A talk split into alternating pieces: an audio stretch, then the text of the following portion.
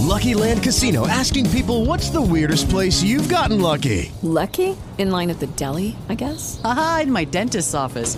More than once, actually. Do I have to say? Yes, you do. In the car before my kids' PTA meeting. Really? Yes. Excuse me, what's the weirdest place you've gotten lucky? I never win and tell. Well, there you have it. You can get lucky anywhere playing at LuckyLandSlots.com. Play for free right now. Are you feeling lucky? No purchase necessary. Void where prohibited by law. 18 plus. Terms and conditions apply. See website for details.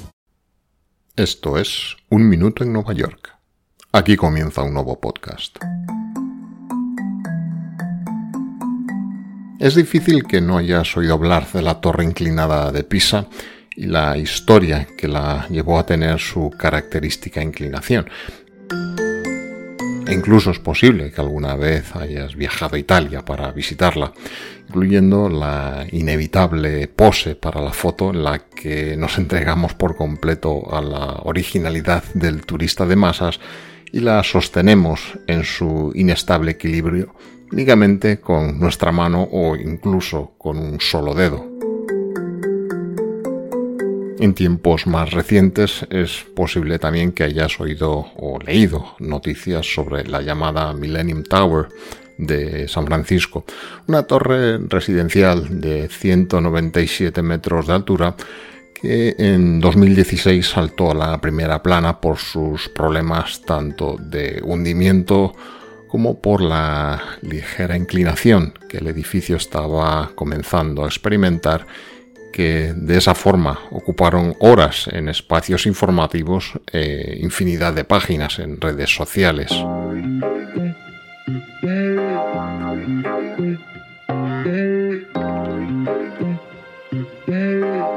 Algo que en principio se nos antoja tan pesado, masivo y estable como es un edificio de múltiples plantas y decenas de metros de altura sobre el nivel del suelo, nos puede resultar turbador y hasta inconcebible que sea susceptible de sufrir este tipo de movimientos no previstos por sus diseñadores y por parte de sus elementos estructurales o de cimentación.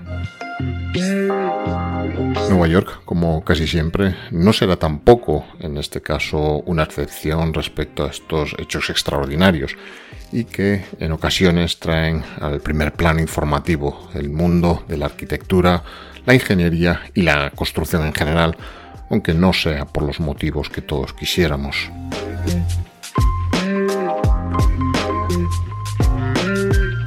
Orillas del East River y la autopista de circunvalación del este de Manhattan, la llamada FDR Expressway, en el frente marítimo oriental de esta isla, se erige hoy en día inacabada y desnuda la estructura del edificio destinado a denominarse One Seaport, una torre de 60 plantas concebida para ser contenedora de algunas de las residencias más valoradas de la ciudad, un rascacielos residencial promovido por la compañía Fortis Properties y diseñada por la firma Hill West Architects.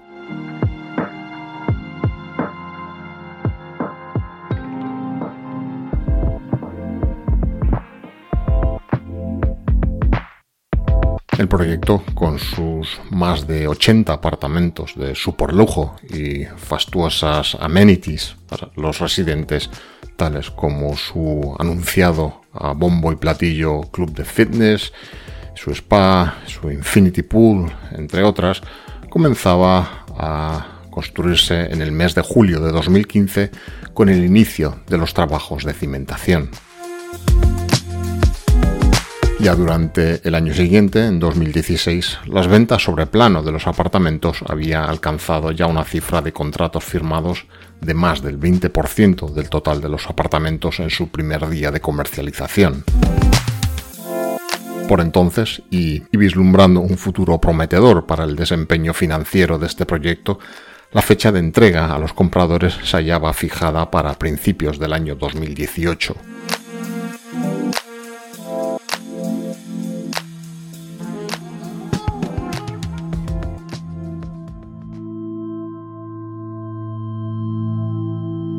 Pero ya desde muy pronto, desde su comienzo, el proyecto discurriría de forma un tanto accidentada en el plano legal en lo referente al nombre adoptado de One Seaport Residences, nombre con el que los promotores decidieron bautizarlo para su comercialización.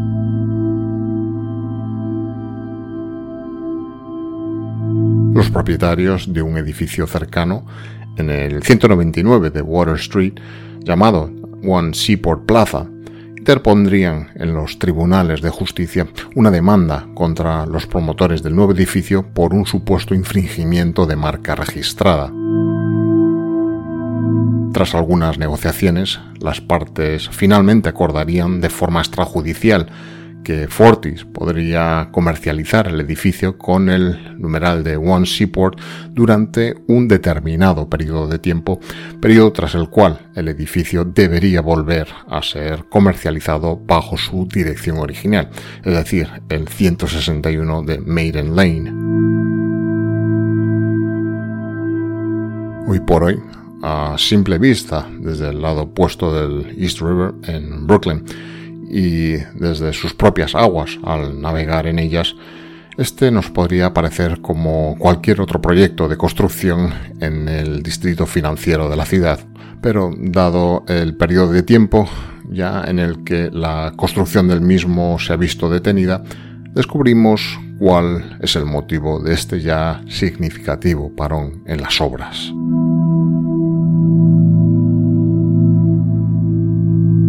Como un premonitorio prólogo a nuestra historia de hoy, podríamos mencionar que tras el inicio de las obras, estas se desarrollarían durante los dos años siguientes con repetidos incidentes en cuanto a violaciones del reglamento de la construcción local que rige esta actividad en Nueva York, el llamado Building Code, habiendo decretado el Departamento de Edificios de la ciudad hasta 10 violaciones del mismo en materias como seguridad laboral y del entorno.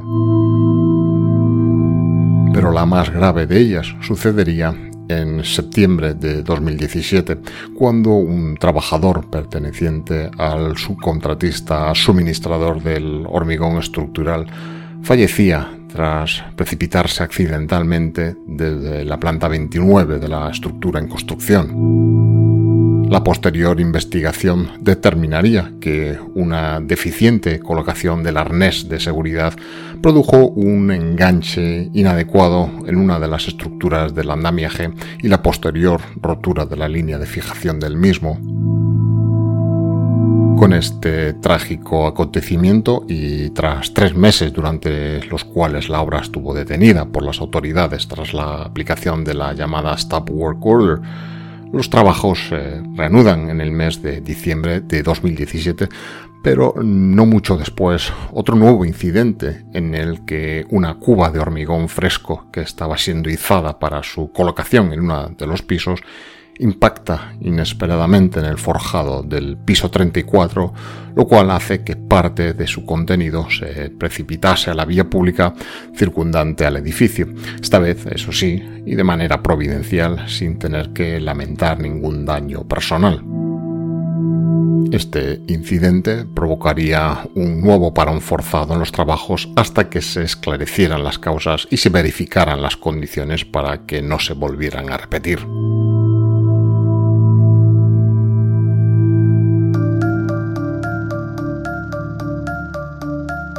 En septiembre de 2018, el edificio completa su estructura con la tradicional puesta de bandera en su coronación.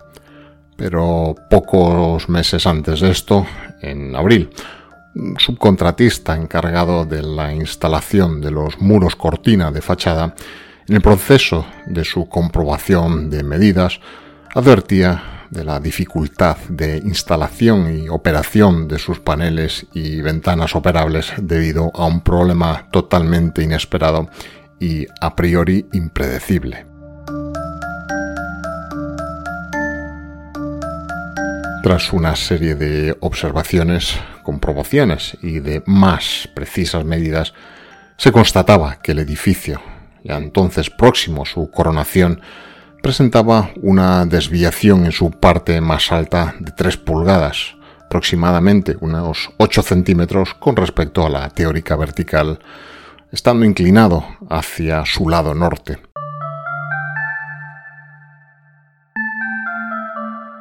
Quizás esta desviación no parezca una cantidad determinante en un edificio cuya altura total es de 205 metros, pero a la postre hemos sido testigos de que se trata de una desviación lo suficientemente acentuada como para dejar un rascacielos nuevo y en construcción abandonado durante años ya en este momento antes incluso de su finalización.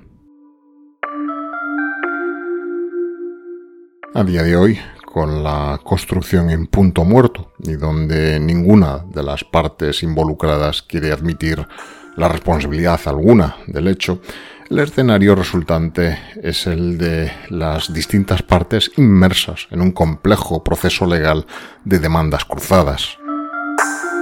El que se suponía que sería uno de los edificios más envidiados, con algunas de las más hermosas vistas hacia el sur de Manhattan y sobre el East River, e incluso el icónico y próximo puente de Brooklyn, el 161 Maiden Lane, la torre de 205 metros, que también estaba destinado a ser el rascacielos residencial más alto de la costa este, con apartamentos valorados entre 1 y 7 millones de dólares, se había convertido irremisiblemente en uno de esos símbolos de lo que nadie quiere, pero que puede salir mal en un proyecto.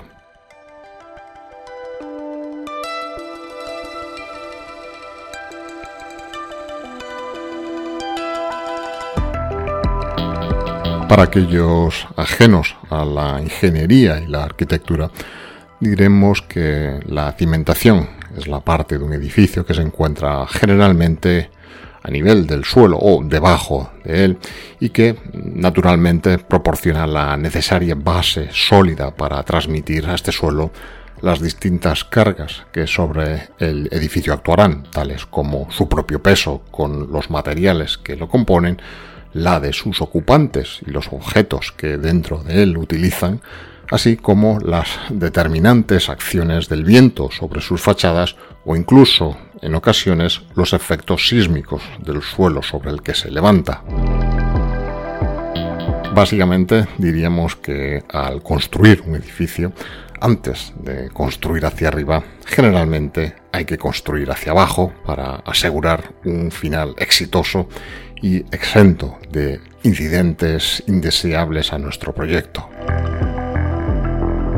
A veces, al plantear un edificio sobre el terreno, tendremos la fortuna de hallarnos frente a un suelo lo suficientemente resistente al nivel más superficial Incluso podría ser necesario excavar únicamente unos pocos centímetros para alcanzar el deseable estrato del suelo resistente que lo soportará. Otras veces, sin embargo, y dada la menor capacidad portante del suelo, bien por estar compuesto por sustratos formados por materiales de relleno y vertidos o por turbas, eh, limos o las tan temidas arcillas expansivas, será necesario alcanzar mayor profundidad en el terreno hasta encontrar una base sólida que dé soporte a nuestro edificio. Esta necesidad de una base firme se verá más acentuada cuanto más grande, más alto y consecuentemente más pesado sea nuestro edificio. En el caso de un rascacielos de 60 plantas como el One Seaport, la lógica nos lleva a pensar que la solución idónea sería el construir o bien profundos pozos de cimentación denominados aquí caissons en el caso de que esta profundidad alcanzarse incluso mayor los denominados pilotes de cimentación que como columnas incrustadas en la tierra se extenderán hasta la profundidad necesaria donde entrarán en contacto bien por medio de sus extremos o bien por la fricción de sus lados con el sustrato resistente de ese terreno. Esto, por otra parte, implica o bien realizar profundas y costosas excavaciones y el empleo de voluminosa maquinaria que ha de acceder y operar la zona de construcción, siendo en este caso el distrito financiero de Manhattan una de las partes más densas de la ciudad, con relativamente angostas calles de acceso respecto al trazado regular del resto de Manhattan, e incluso en algunos casos presentando sinuosos trazados como herederos persistentes de las originales calles de la primitiva colonia de New Amsterdam.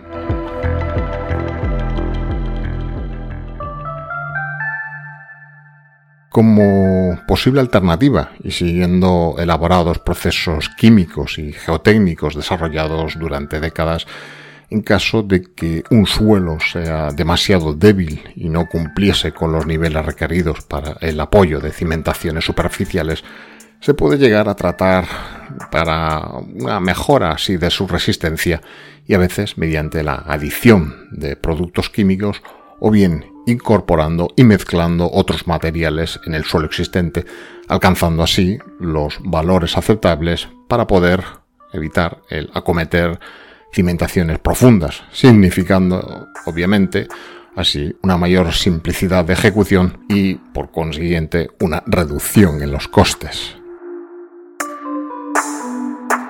Pero a pesar de que estos métodos se estudian habitualmente en las escuelas de arquitectura e ingeniería civil, el enfoque más común y probado es optar por la vía de los pilotes, que si bien son más caros de construir, como decíamos, generalmente ofrecen unos niveles de fiabilidad y confianza mayores a su diseñador.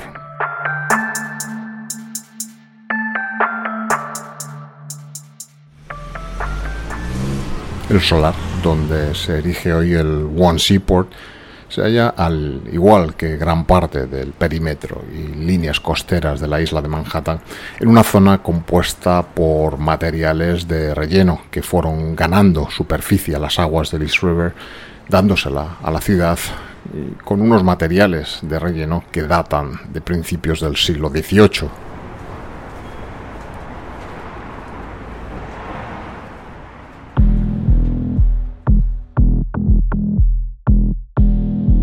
Con el sustrato resistente de roca situado entre 132 y 166 pies de profundidad por debajo del nivel de calle, al comienzo del diseño del proyecto se realizaron estudios para incorporar a, este soluciones de cimentación profunda, tal como los mencionados pilotos perforados y los caissons, que son tan comunes y generalmente estándar en este tipo de estructuras de gran altura las mencionadas dificultades asociadas con la perforación de elementos a tales profundidades debido a la maquinaria emplear, así como el acceso al solar y otros diversos factores, provocarían que las ofertas recibidas para la ejecución de este tipo de cimentación profunda resultaran extremadamente costosas por parte de los contratistas que pujaban para la obtención del contrato de construcción de estas cimentaciones a juicio de los promotores, eso sí. En búsqueda de una alternativa económicamente más ventajosa, Finalmente se optaría por el sistema alternativo de mejora del suelo, que si bien no es el más habitual para soportar estructuras de gran altura, fue finalmente aceptado y avalado por los ingenieros a cargo del análisis geotécnico del suelo y las recomendaciones del sistema a emplear. La solución adoptada utilizaría para la mejora de este suelo una inyección de lechada especialmente diseñada para estos fines, alcanzando con ella hasta profundidades de 55 pies. WSP, el consultor geotécnico y el contratista especializado en la cimentación, la compañía Hayward Baker, colaborarían en el diseño y análisis de este sistema de mejora del suelo que buscaría proporcionar la resistencia y rigidez capaces de soportar una masiva losa continua de hormigón armado como base portante del edificio.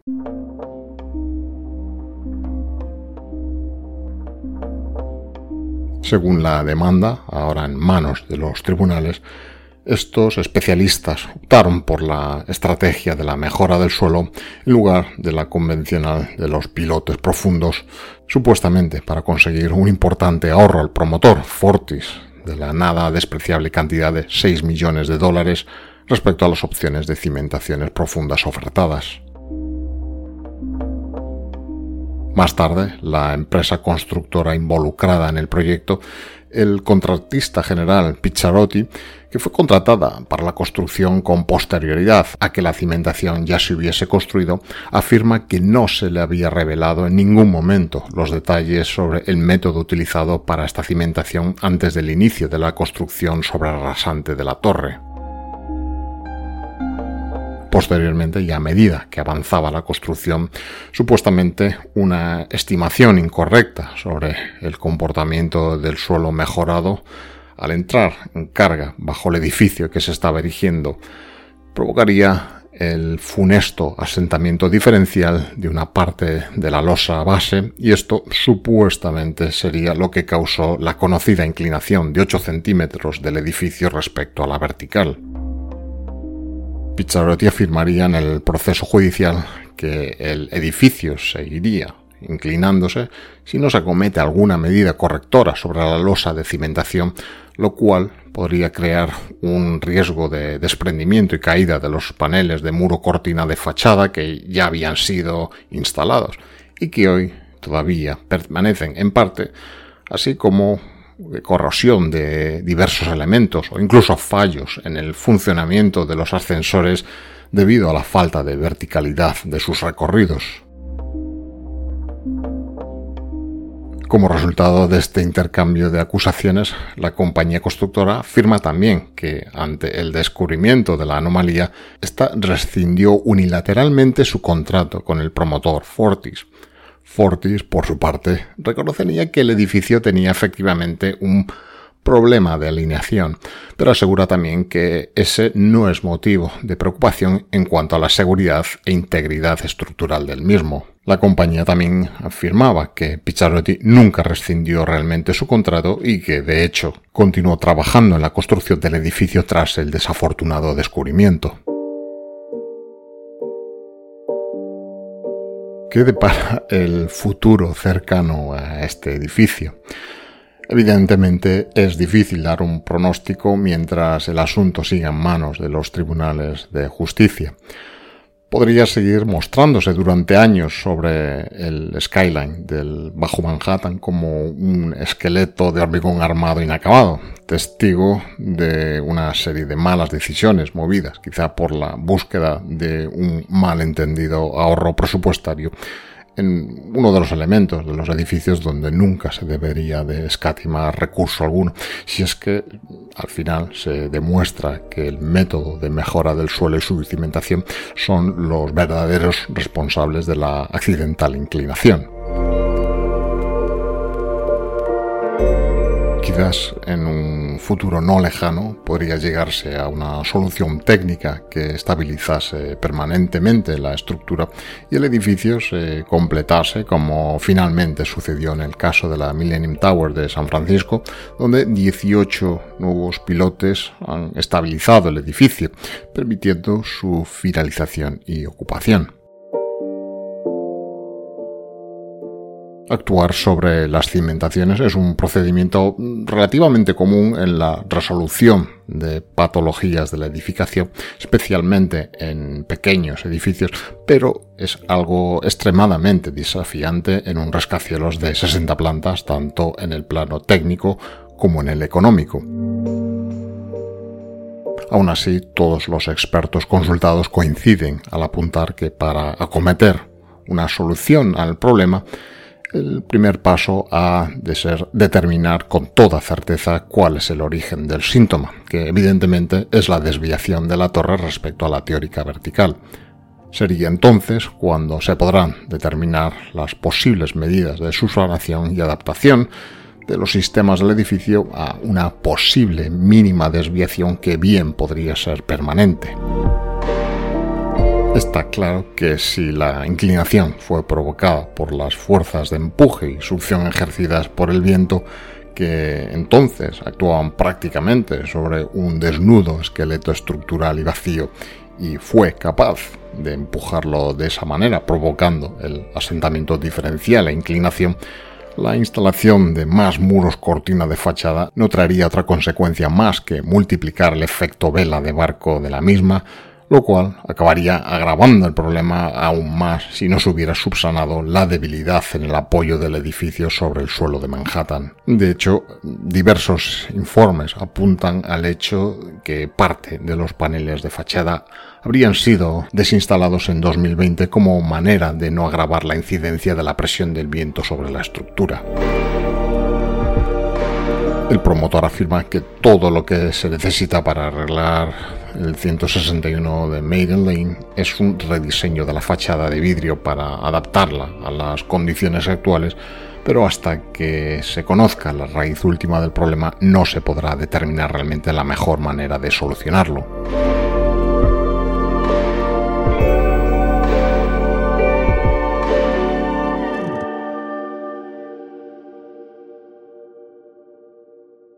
En todo caso, parece claro, según afirman expertos, que el edificio no se encuentra al borde de ningún colapso y en este momento se entiende que reúne condiciones aceptables para la seguridad de la ciudad y los habitantes de sus alrededores.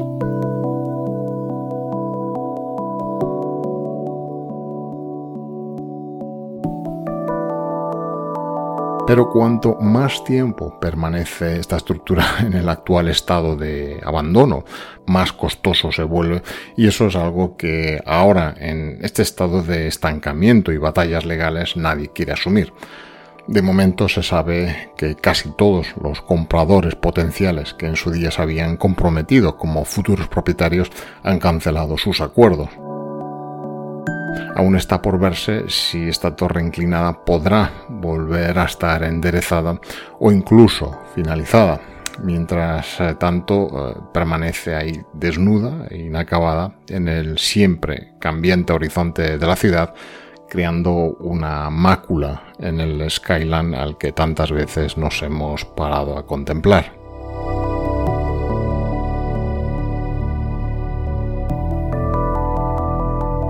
A día de hoy, si bien el esqueleto gris de One Seaport se erige ya como un hito distintivo más del skyline del Bajo Manhattan, también encarga en su imagen las consecuencias y dificultades imprevistas que pueden surgir al traspasar los límites razonables de la prudencia en la construcción.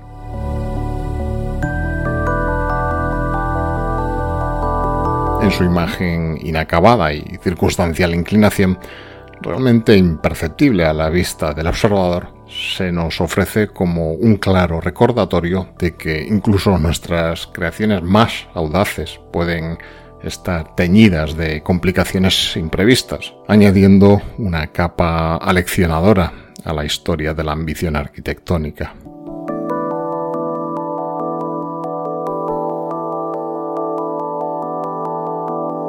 Un Minuto en Nueva York es un podcast escrito y producido en Nueva York que te trae retazos de su historia, personajes, costumbres y arquitecturas, relatados de forma personal, subjetiva y no siempre rigurosa. El podcast está disponible para su escucha y suscripción allí donde siempre encuentras tus podcasts favoritos. Para descubrir más acerca de Nueva York, Visita nuestra web unminutoennovayork.com donde podrás acceder a todos los contenidos sonoros y visuales publicados, incluso contribuir al sostenimiento y continuidad del podcast. Además, y si quieres, puedes seguir nuestras publicaciones en todas las redes sociales donde no te será difícil encontrarnos.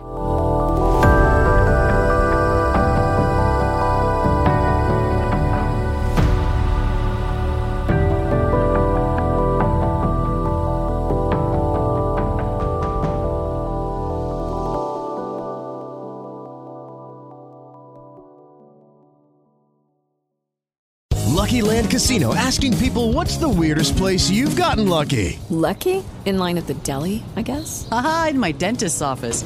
More than once, actually. Do I have to say? Yes, you do. In the car before my kids' PTA meeting. Really? Yes. Excuse me, what's the weirdest place you've gotten lucky? I never win and tell. Well, there you have it. You can get lucky anywhere playing at LuckyLandSlots.com. Play for free right now. Are you feeling lucky? No purchase necessary. Void where prohibited by law. 18 plus. Terms and conditions apply. See website for details.